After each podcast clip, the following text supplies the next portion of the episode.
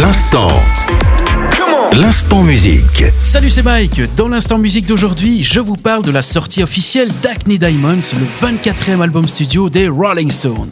Alors, il s'agit ici d'un véritable événement puisque le dernier album de composition originale des Stones date de 2005 pour les fans des pierres qui roulent, dont je fais partie, 18 ans d'attente, c'est très très long.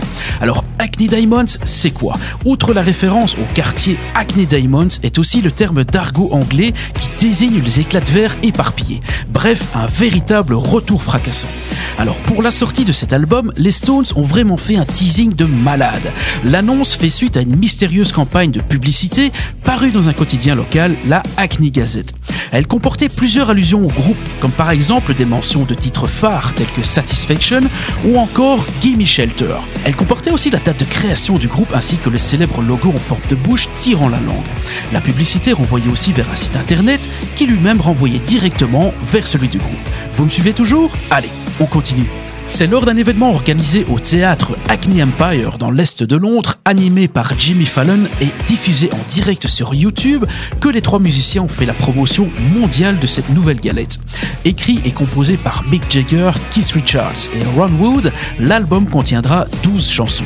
On annonce plusieurs collaborations sur cet album. On sait déjà que Lady Gaga, Paul McCartney, Elton John et Stevie Wonder seront de la partie, sans oublier le clin d'œil à Charlie Watts, le légendaire batteur des Rolling Stones décédé en 2021, mais qui avait commencé les séances d'enregistrement et qui sera présent sur quelques morceaux, notamment sur Angry, le morceau dévoilé avant la sortie de l'album.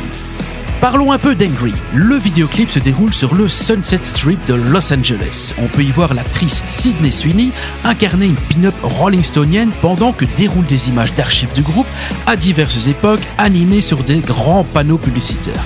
Alors si lors de l'été 2022, les Rolling Stones ont fêté leurs 60 ans de carrière, pour Mick Jagger 80 ans, Keith Richards 79 ans et Ron Wood 76 ans, l'heure de la retraite n'a toujours pas sonné.